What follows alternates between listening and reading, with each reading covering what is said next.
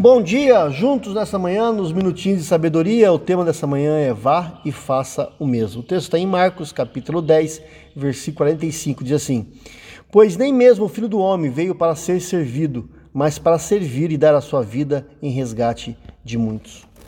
Meus irmãos, em tudo que Jesus falou e ensinou, ele mesmo foi o exemplo.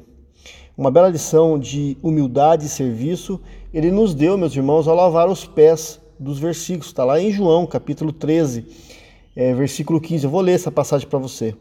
E eu lhes dei o exemplo para que vocês façam o que lhes fiz. Digo-lhes verdadeiramente que nenhum escravo é maior do que o seu senhor, como também nenhum mensageiro é maior do que aquele que o ensinou. Agora que vocês sabem essas coisas, felizes serão os que praticarem. Aqui foi esse texto foi logo após Jesus ter lavado os pés dos discípulos. E Jesus não quis dizer que nós hoje devemos sair lavando os pés uns dos outros, meus irmãos. É, até podemos fazer se for necessário, não é verdade? Mas o importante é aquilo que o próprio Jesus fez pelos discípulos e por todos nós hoje. Ele deu a sua própria vida para que nós pudéssemos ter vida. Seguir a Cristo hoje implica receber a vida dele para gastá-la em favor do outro. Olha que coisa interessante maravilhosa. É aprender o que significa perder a vida para ganhá-la. É aquilo que Jesus diz em Mateus capítulo 10, versículo 39. O poder e a influência das forças que governam o mundo na época, meus irmãos, estavam nas mãos do, de homens poderosos como é, Herodes e Pilatos. Né? Frente a esse poder, Jesus não permitiu o uso da espada ou da violência. A grande tentação do diabo consistiu em fazer Jesus lançar mão do poder de Deus em benefício próprio.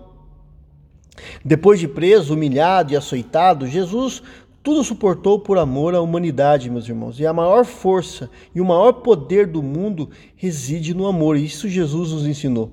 O seu amor, que não teme, parece é, pode até parecer ser frágil e indefeso. Seu amor que, que se doa numa entrega ao outro pelo, pelo outro. Essa é a loucura da cruz. Né? As pessoas não entendem, mas a fraqueza que vence é a fraqueza que vence a força. O verdadeiro poder que se revela no amor vence o mundo. Que Deus nos abençoe.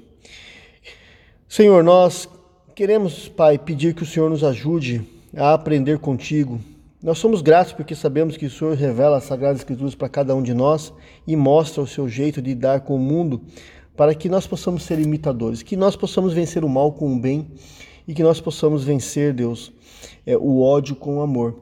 E que nós tomamos, venhamos tomar a mesma atitude do Senhor, ó Pai, de servir, de se humilhar para é, ensinar aqueles que estão à nossa volta. É o que eu peço em nome de Jesus. Amém.